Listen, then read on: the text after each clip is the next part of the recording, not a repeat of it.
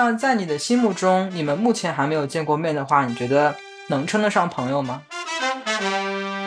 嗯，怎么怎么不算朋友呢？所以你觉得见面不重要是吧？呃，我觉得就我说的朋友其实是一个很宽泛的概念吧，有一些是核心的，就取决于说你有法心多远。啊，对对对，可能只是外围。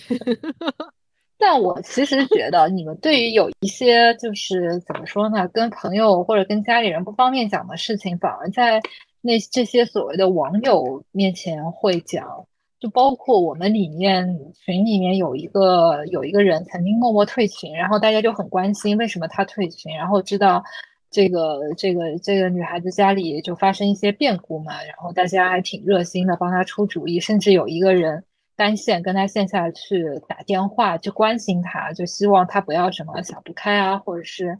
走极端，或者是怎么怎么意志消沉这样子，所以我觉得。反而对于这种很遥远的朋友，就他也不知道你的底细。其实，其实我们除了网名，还有可能知道对方长相，还有知道他对方在在香水层面的那些喜好，其实对对方的生活一无所知。但是有点像树洞，你反而是在这些遥远的朋友面前，可能更容易袒露一下心声，对吧？哎，这点还挺有趣的。我想问菲菲同学跟张同学有没有这种类似的经历，就是在不熟的人、没有那么亲密跟熟悉的人面前，反而会聊的，偶尔有一些机会会聊得更加深入一些。你们会有这样的经历吗？你们会做这样的事情吗？菲菲同学，如果说这样的话，就可能前面提到我们孩子出生之后就有一个同年龄的宝妈群嘛，但是都是生活在新加坡的。这个群就特别适合，就是投诉老公啊，投诉公婆啊，投诉不同的教育理念啊。对你有可能就有一些话不适合对这些人当面讲的，但是你需要让某一些人就是知道你这心里的不满，这个地方可能就挺合适。我觉得凡是有妈妈群的人都知道你在说什么。那张同学呢？你会有这样子的情形发生吗？会会有一些，就是说跟跟父母或者是特别亲近的或者同事没有办法去沟通的一些事情，然后会去跟一些似乎距离比较远一些的朋友去倾诉。但是我觉得对我来说，这种情况并不太多。但我这里想。额外就是回应一下黄同学是一点，就是说，呃，他提到就是说，当他的群里面有一个朋友退出之后，然后有很多人会去伸出一个援手，然后我觉得这是一件就是说在交朋友上面非常重要的一个事情，因为对于人来说，交朋友其实很重要的一件事情，并不是说他是不是努力的。呃，去做出一个我要交朋友的一个行为，而很努力的一点是，当别人向你释放善意的时候，你能不能主动的打开自己去接纳这个善意？如果能够做到这一点的话，你会发现其实很容易去交到朋友，因为确实是有相当多的人是，即使只是偶尔，他也会去散发、释放这种善意，然后反过来，当你接受了足够多善意的话，你也会去。试着去向其他人去释释放善意，然后这样子就会就会形成一种非常良好的一个互动。听上去你是不是背后有类似的故事曾经发生过？也不叫背后有故事吧，因为因为我本身是一个比较内向的人吧，所以其实。很多我现在认识的朋友都是他们先主动向我释放善意，然后我们才能够就是说就是相互熟络起来这样子的一个情况。我想采访一下菲菲同学跟阿黄同学，觉得张同学是个内向的人吗？太难回答了，他们对我都并不是特别熟。对，真的吗？所以很难回答。好吧，我们看不穿你，我们看不透你，太人性太复杂了。那他他，你有没有测过那个很很人还是那个人是吗？对对对，十六种什么的。对，我是 INTP。你竟然是 I 人？是啊。好吧。我也觉得他偏 E 的，其实。嗯，那我想问啊，就是如果是有发生过说有一些朋友可能在特定的场合之下有交浅言深这样子，那会不会这个事情会促进到就是你跟这一个朋友之间的关系可以一下子拉近一大步，然后以后就成为很亲密的朋友？他说并没有发生这样的事情，我并没有发生这样的事情，就是聊完那一刻就结束了，希望于分享几个秘密，然后就觉得。对方必须成为你的关系比较亲密的朋友，并没有这种事情。我觉得倒不是说寄希望，而是说，我觉得有的时候朋友也是缘分嘛。就是我记得有在之前有一期菲菲同学有讲过，说其实你走了一条路，然后你在这条路上交的朋友，就是可能很多都是跟你。的走的路也比较相似啊，这但是其实跟你不是在特别同一个世界的人，他其实如果在另外一个平行世界，他也可以成为你的很好的朋友，只不过在这一条路上面你们没有相逢，所以可能你们并没有能够成为真的关系很亲近的朋友啊。所以我觉得其实就是朋友之间的亲近，很多时候也是讲缘分，然后讲契机，然后可能你突如其来的有有的一段。这一刻的情感的需要跟倾诉，然后就成全了一段很亲密的友谊啊。那可能是我还没有遇到这样的契机吧。但是是这样子的，就是当你跟对方说一些，就用你的话来说，叫交浅言深，就说一些比较，不管它是秘密也好，或者是比较深刻的问题也好，但你那时候你的动机是什么？你是希希望去倾诉一下，然后获得别人的。的一个，如果有的话，如获得对方的一个情绪的一个支持，或者是你只是想倾诉一下，又或者是我是想希望跟别人增加一个加深感情。如果你的动机说是啊，我是想加深感情，那你没有达到这样子的目的的话，你会觉得很失落。但是我再去跟这么一个人去进行交浅言深的时候，我并不会去抱着一种说。通过这一次交钱延伸，我需要跟你加深感情，所以结果就是随便啊，无所谓啊，我说完就说完了，达到了我的目的，撒错。那你下一次再跟这个人交流，会觉得有点尴尬吗？不会啊，我觉得这个在交流之前就需要去想好这个问题。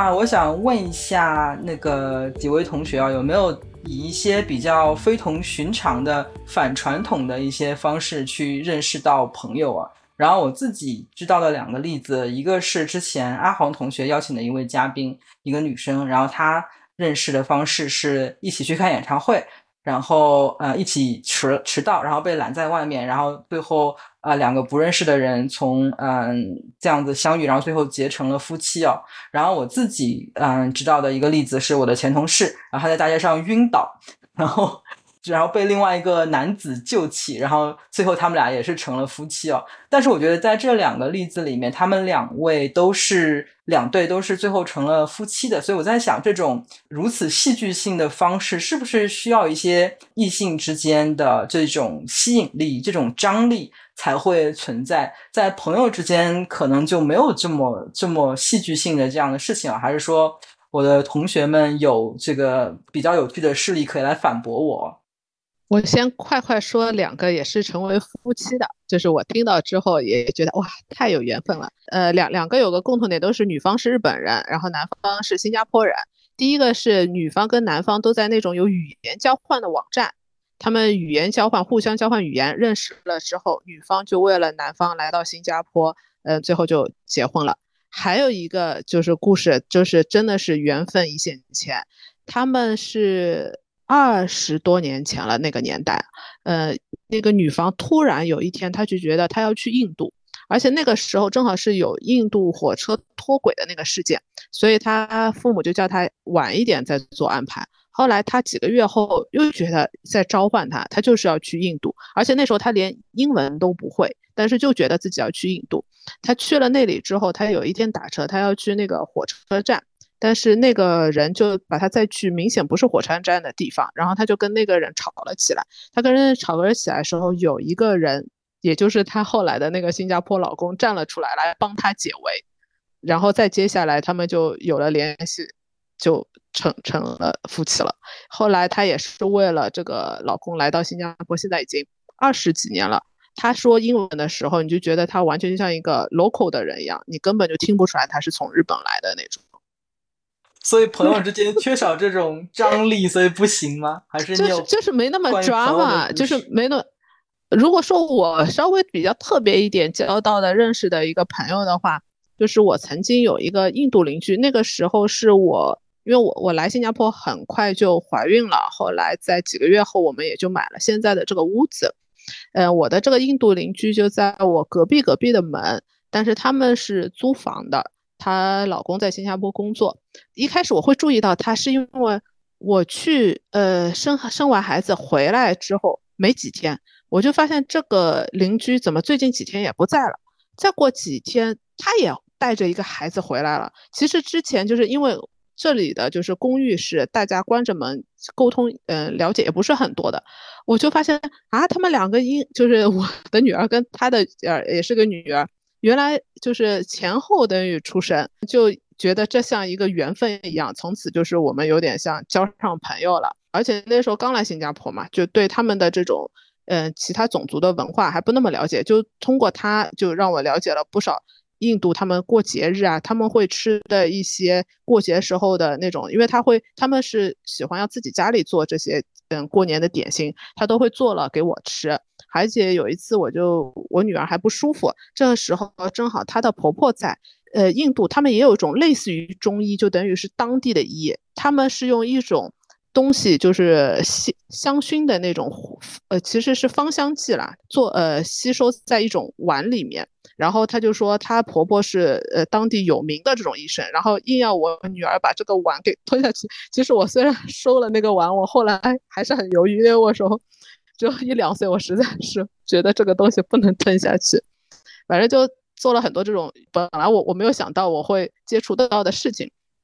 但是她差不多三年两三年之后，她老公就换去美国工作了，但是我们因为还加了互相的 Facebook，还常常会在 Facebook 上，他每年我的生日什么，他还会祝我生日快乐啊这些，我所以也会看到他们的近况。这个算我交到的朋友里面相对比较特殊的一个吧。但其实后面你们就是生活中没有交集了，会不会就嗯慢慢渐行渐远嘛？对对，就会就会不像原来有那么多一起，呃，就是生活近的时候会发生这种什么药啊这种一起吃的这种就没有。嗯，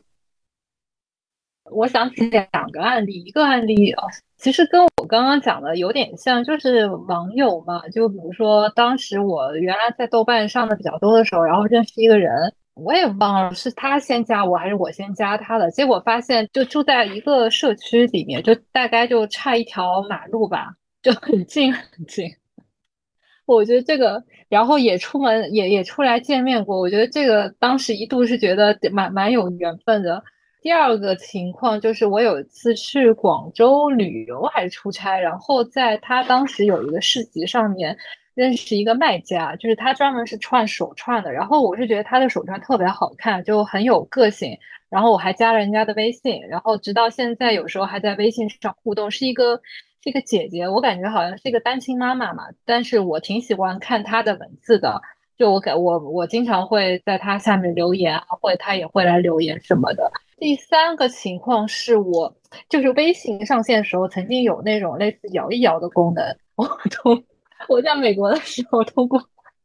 摇一摇认识了一个一个那个上海姑娘，你知道吧？然后就莫名其妙，反正这两年也是偶尔会在，就是属于点赞之交，也会在朋友圈上面。那个留言，然后有一次回上海也会线下见面，当时在美国也见面了，然后回上海的他回上海的时候也在上海见面。其实现在网络还是给普通人带来很多认识外面的人的一个一个机会嘛。然后，但是呢，其实网友这种东西很玄妙的，可能你们在某个某个时间段比较聊得来，但是时间长了，可能大家生活实在是没什么交集，就可能会。渐行渐远，但是我相信跟跟网友成为朋友的，应该也不止我一个，也挺多人有类似的故事吧。你说起这个，就让我想到有一段时间我很热衷上一个网站叫 Women Overseas，中文叫做他乡，然后她是女字旁的那个她，顾名思义就是为都是不在中国的，嗯，在外留学也好，工作也好，移民也好的各种女生所建立的一个网站。然后他们有一个报道贴，就是大家在那个帖子里面报一下自己的坐标啊什么的。然后我在那个帖子里面认识了一个女生，竟然跟我是住的大概差五分钟的车程吧。就是这个是在全世界范围的那个 Women Overseas 是有很多各大洲各大洋的这个网友啊。然后我竟然在里面认识了一个 跟我车程五分钟的女生，然后我跟她有来往了还蛮久的。那个我刚认识她时候我都还没有怀孕。新加坡时候吗？在美国，在美国啊，在美国了。在美国认识的，对，那个我认识他时候我还没有怀孕，然后现在小孩都一岁多了，所以的确是有缘千里来相会啊。那我们再听听张同学有没有类似的故事？哦，如果是说不打不相识的朋友。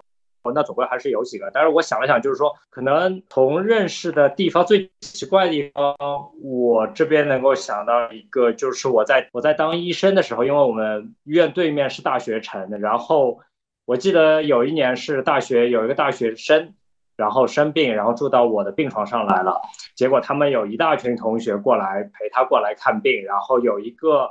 就是类似于班长一样的呃同学，他就。代表整个班级过来问我病情，然后我就在那边认识了这么一个朋友，然后这么多年下来也一直是就是还是有往来的。这个在这种场合挺神奇。对啊，你们有什么交集吗？没有什么交集，没有什么交集，除了就是说在地理上面比较近一点。他因为是对面的大学生，而我是这边的医生，然后我们年纪也差开大概十岁左右。但你们现在有来往吗？除了朋友圈点赞之外，有啊。他他今年八月份婚礼还邀请我，但是他的婚礼，结果他是内蒙古人，他邀请我去内蒙古。哇，好神奇啊！那你去后来我我的 PS 四我也是送给他的，因为我不用了。你所以你婚礼去了吗？我后来没去啊，我就等他那个在上海再补办的时候我去啊。我发现哦，张同学很爱交年轻的朋友嘞。我也发现嘞，年纪大的也有啊。你所以你的朋友是吗？天哪，太戳心了，戳心了，老铁！我被戳到了。就是我刚才说的，开始说的，我那个呃那个实习生，实习生他爸爸，然后就是我朋友。哇，这这个也很神奇啊！就是你跟父子俩都是朋友，我还没有遇过这种情况呢。就是对，而且我是。我是跟他父亲先认识的，他父亲也不是老师，就是我的那个汇丰银行的账户，就是他父亲呃找人帮我开的嘛。所以你的那个朋友里面，你你如果笼统的大概的估算一下，你觉得是年轻的人比较多，还是年纪大的人比较多？我觉得都有，但肯定还是九零前的为主吧。所以你你你是会比较爱跟年轻的人交朋友吗？我觉得也没有特别的偏好，但是你会发现，就是说跟你年龄不不在一起的，确实是交朋友会更加难一点。我我觉得你喜我就是你会找很多年轻的朋友，一方面也是因为年轻的人更有时间来社交，另外一方面其实也是一种就是与与社会啊时代保持同步，让自己。因为我觉得其实你也喜欢就是跟年轻的人或者年轻的事物，就是跟更加沟通深一点，对吧？也不希望就活在自己的那个就我们这个八八零后的这个世界嘛，其实我觉得没什么呀，很正常，都喜欢跟年轻的人交往。年纪大的人有了有家有口，谁很少？对啊，也不一定有时间来陪你，你说是不是？直接是要花花时间要维护的嘛，朋友。对对，所以就是说，我觉得你你提到有一点可能是对的，就是说，确实是年轻人他们社交的。一个是需求会比较多一点，另外一个是他们的时间也会比较多一点。在我以前参加过的一些头马俱乐部，因为你知道，就是说，在大陆还是有很多头马俱乐部，他们还是以社交是一个非常重要的一个属性嘛。然后，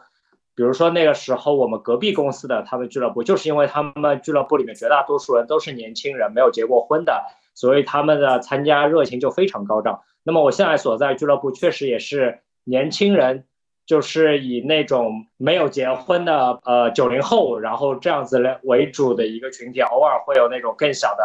当然也会有一些老人带着他们的小孩来，也会有一些老人他们自己来。啊，这个老人不，sorry，我可能冒犯到了，就这个老人可能也就是比我老，我被冒犯到了，我在想的那些老人，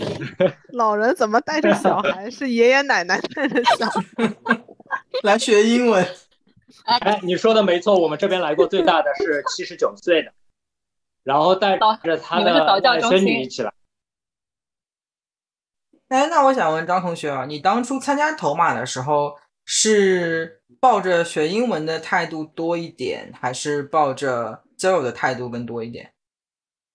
当然是抱着一些势力的、现实的一个一些目的啊更多一点，找找就是女朋友学英语做做演讲，对，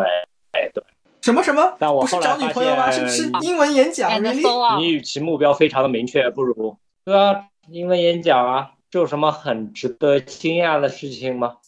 你的工作上真的有用到过吗？当然有啊，拜托，我那时候好歹是在外企工作的好不好？那直线老板还是欧洲人好不好？所以你的目的达到了吗？我觉得我的目的还没有完全达到，正在 on the road。当然，我现在已经很 enjoy 在俱乐部里面玩了。哦，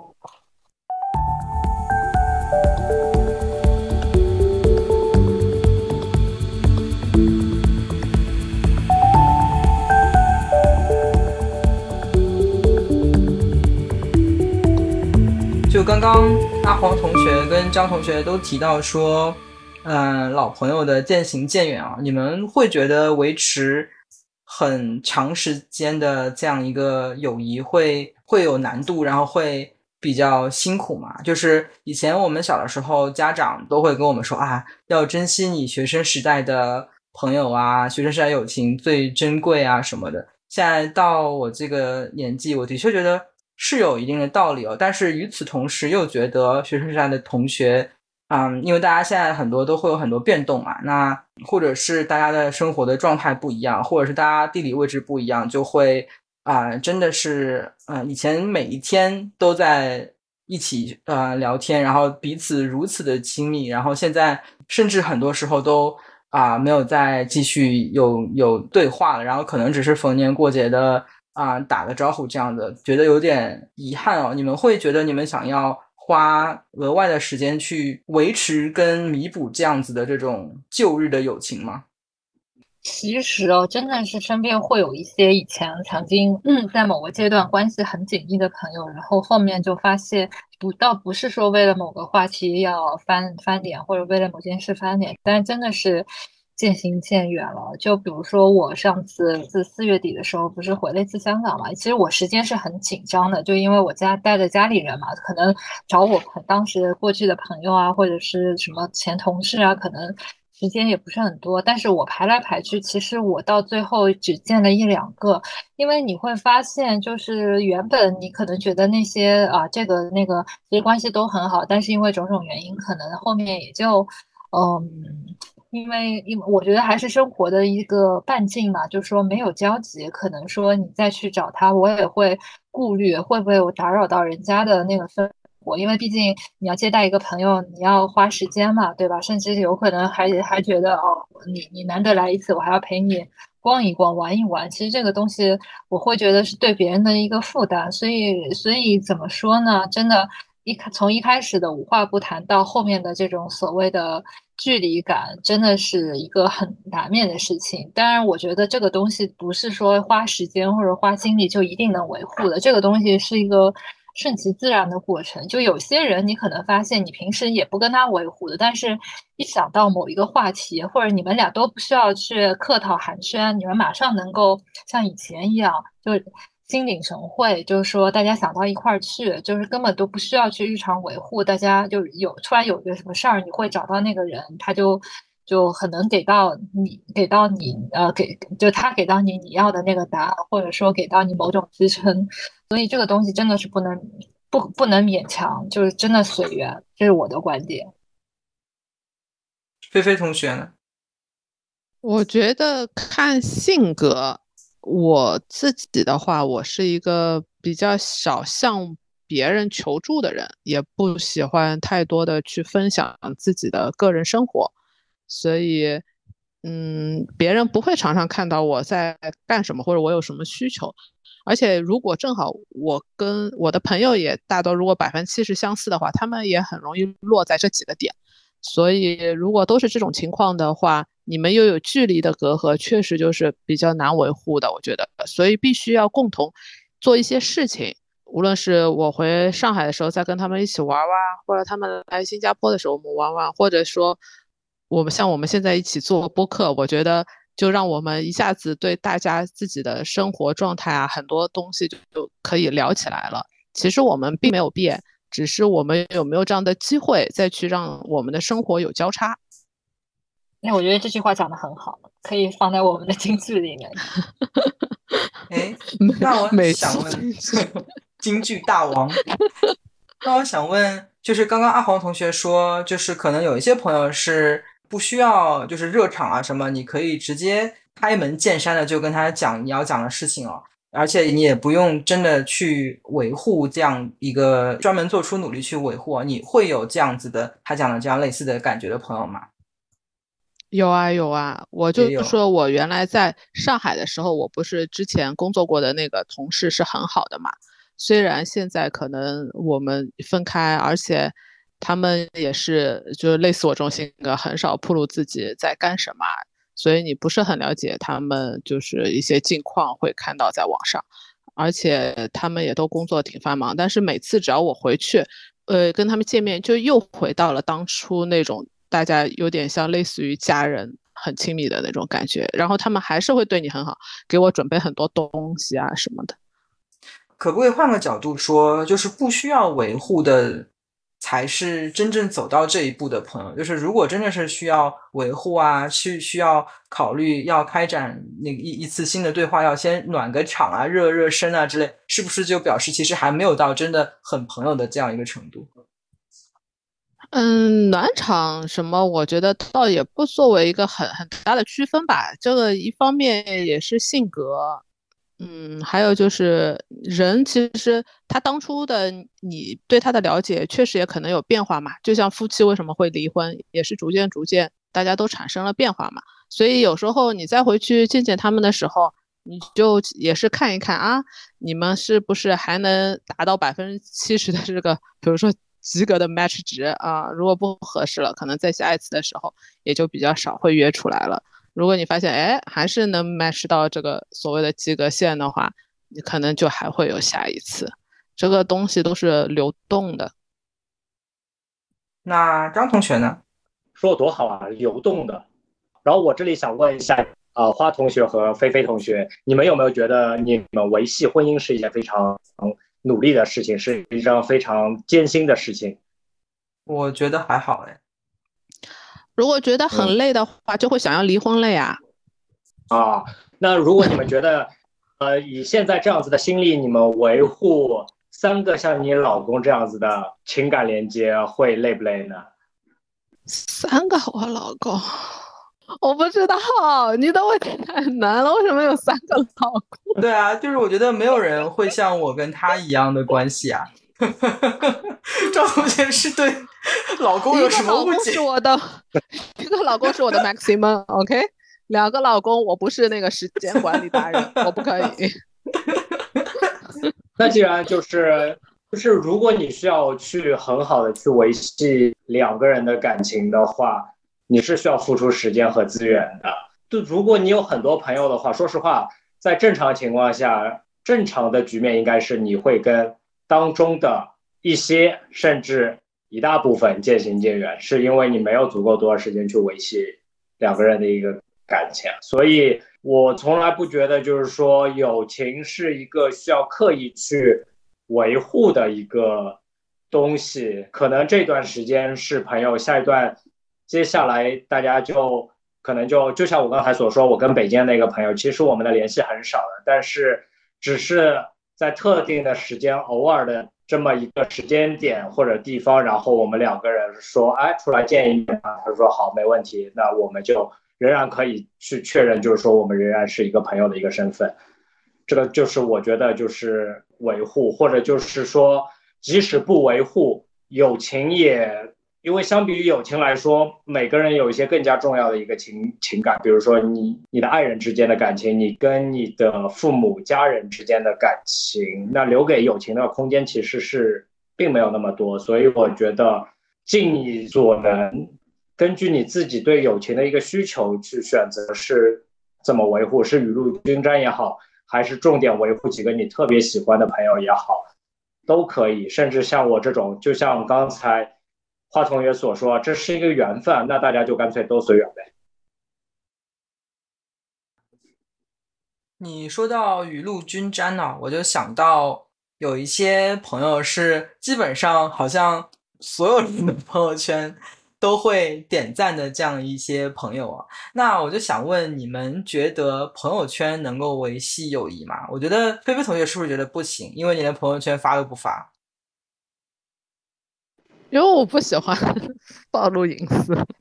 但是其实你。因为你你说你之前加了那一家人的那个微信之后，通过朋友圈也对他们有一定的了解嘛，所以他其实，在你们这一段友谊的关系里面，朋友圈其实是起到了一个辅助的作用。对，所以我喜欢这样子认真。你只是喜欢观察别人，但是不想要暴露自己。对 对，就是比如我喜欢看那些暴露自己的网红，但我从来不想要做他们这样的事情。嗯，但是据我观察下来，我们四个人里面，好像发朋友圈相对来讲比较多的是阿黄同学哦。那阿黄同学，你觉得朋友圈有助于啊维持旧的友谊，发展新的友谊吗？呃，其实是这样子的，我认为就是大家那个，就像我刚刚讲的，就朋友之间刻意维系，其实是。没有必要，也没啥特别的作用的。然后我觉得朋友圈只是是一个手段，就是说，如果说他真的是有心跟你继续维持这个关系，或者说真的是关心你的，呃，朋友圈是一个手段。因为有有些时候你发生一件事儿，你不可能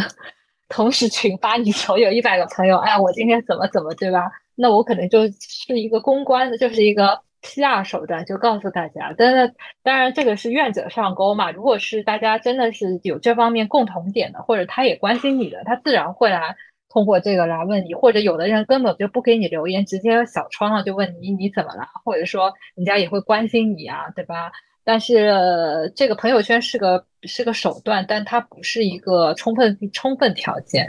我我是这么觉得，当然是也要看性格的。有些人是不爱发朋友圈的，或者说有些人也甚至也不看朋友圈，这个是各有各人嘛。对于我来说，我觉得有些事情可能我就懒得跟每个人分享，或者跟好多人分享，或者你有什么东西真的是只是想说一说，吐个槽槽，然后你就放在朋友圈里面，所以不是一个很刻意的行为。就我觉得，就比如说刚刚有提到说。交朋友其实也看缘分跟契机哦。那我觉得有的时候发朋友圈其实就是在制造一个契机。比如说之前黄同学关于你牙痛的那个那个朋友圈，然后后来我们就还因为这个事情做了一期的播客嘛，这个就是一个做播客的契机。那我之前我的小孩得了湿疹，然后我就发了一个关于小孩湿疹的朋友圈，然后后来还有几个妈妈他们会私底下对过来跟我说。啊，推荐这个东西，那个东西可以治疗，我就我就还蛮感动的。我觉得好像就是，我就觉得有的时候它的确是啊一种信号，对对对，一个一个开头。但是就像阿黄同学说的，就是它它的开头并不一定意味着它最后能发展成什么样，但是至少它是一个从无到有的一个一个微小的一个向前的一个步伐吧，这样子。那我不知道张同学会不会有类似的感想。不，我觉得黄同学讲的非常的好，他其实就是在制造这么一个契机，而且是用一种非常高效的一种方法，正在创造这么一个契机。那么根据我的经验的话，点赞可能用用处不大，但是留言的话确实会有比较好的一个作用。那么对于我来说，我现在因为朋友圈也发的很少了嘛。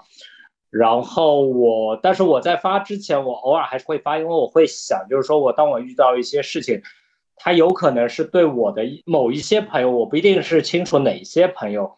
他是有关系的，或者是可能对他们有帮助的，他们需要的，那么我会发在我的朋友圈里面。比如说我前不久发的那个小红书的马路生活节，然后确实就会有我原来不太清楚的朋友，他会告诉我说，哇，这是什么活动，然后在哪里，然后他就说那个他要来参加，然后然后我就很顺水推舟，就说那。那你下次来的话，因为就在我们公司边上，那你就跟我约我吃饭呗。然后我反正就就很多年没有见了，然后这也就是一件很顺理成章的一个事情。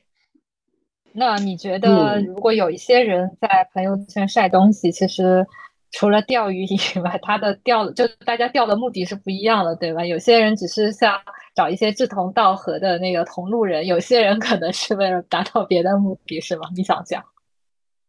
有人发朋友圈的话，他可能是抱有目的，但并不能说每个去翻阅朋友圈的人，他也是抱着非常明确的一个目的的。比如说，有人想分享什么东西，我就看见这个东西，我一定要上去迎合上去。即使是他点赞，说不定他也只是就是说目的性不是那么强的一个，甚至他的留言也不是一个目的性特别强的。但是因为这是两方的一个事情，一方可能目的性不强，那另一方的话。他可以一开始没有目的性，后面就开始产生目的性。就像我开头分享一个生活节，我觉得可能对大家有帮助。结果有人说他要来参加，那我就顺水推舟跟他约饭。我觉得就从一个我开头一个目的性不怎么强，到后来就变成一个目的性挺强的一件事情。但是对于他来说，他也许只是就很好奇，就是想知道这个活动在哪里。他也许就是说可以选择不问。而是去小红书上去看，但是他选择了问，那就就创造了这么一个机会。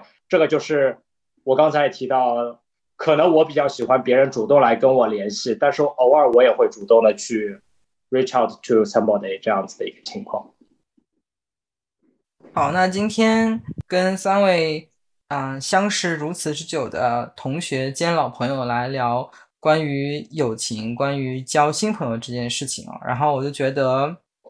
嗯，好像以前听到的很多大道理都不得不承认他们是有道理的，不得不承认他们是对的。包括说，嗯，年纪越大越难交到新朋友啊，然后学生时代的友谊是非常珍贵的，啊，等等等等哦。那感觉好像年纪上去之后，就有一股不可抗力把我们，嗯，多多少少都往那一个方向在那一边拉哦。但是我与此同时，我又觉得跟朋友这样。每一个星期这样的嗯沟通聊播客，然后录播客这样一个事情，好像又是在对抗这样一种力量，然后是在想要抓住一些不让时间去让它过分去流逝的一些一些东西啊。跟我一起录播客的同学们，嗯，可能多少也会有一些这样的感觉啊。然后希望在听播客的你也会有一些这样子小小的感觉、小小的收获。那感谢你的收听。如果喜欢我们节目的话，请点赞、订阅、分享，跟给我们留言。我们下一期再见，拜拜，拜拜，拜拜。